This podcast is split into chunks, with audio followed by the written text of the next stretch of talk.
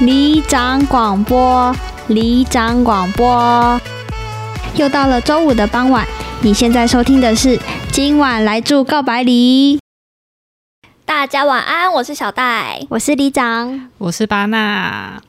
我们大家应该会听到我们的那个开场白不太一样了，然后还有刚刚的温迪变成里长，大家不要怀疑没有听错频道，温迪还是那个温迪，只是他改名叫里长而已。那为什么要改名叫里长 呢？因为我们那一天不知道在干嘛，我们就讨论，然后觉得温迪实在太像里长的个性了嘛，对，他很像班长啊，他是我们大学时候大家的妈妈，对我们大家都觉得他是妈妈。这是夸奖，对，然补充后说明。加上我们又在看那个《海岸村恰恰》，觉得他太适合当里面那个里长的角色。所以我就被迫改名了。对，然后我们就想说，那呃，既然温迪要改名叫里长的话，那是不是感觉可以在名字上面做一点巧思，就是结合里长这个元素？所以我们才从今晚告白吗变成今晚来住告白里。感觉大家可以想象一下，告白里会是一个温暖的地方，嗯，大家可能可以尽情的告白吗？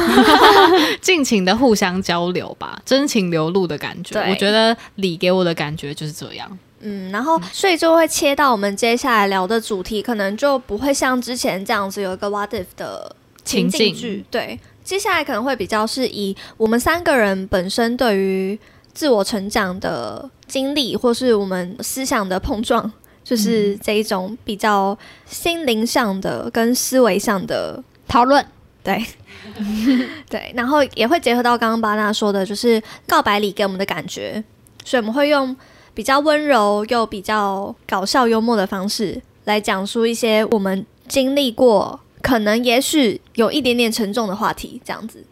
就像你来到一个里，然后你跟这里的里民一起互动，然后一起认识彼此的感觉。其实大家在听到我们新的一季，也可以成为告白里的其中一份子。等待大家的入住哦，那我们就第二季见喽，拜拜拜。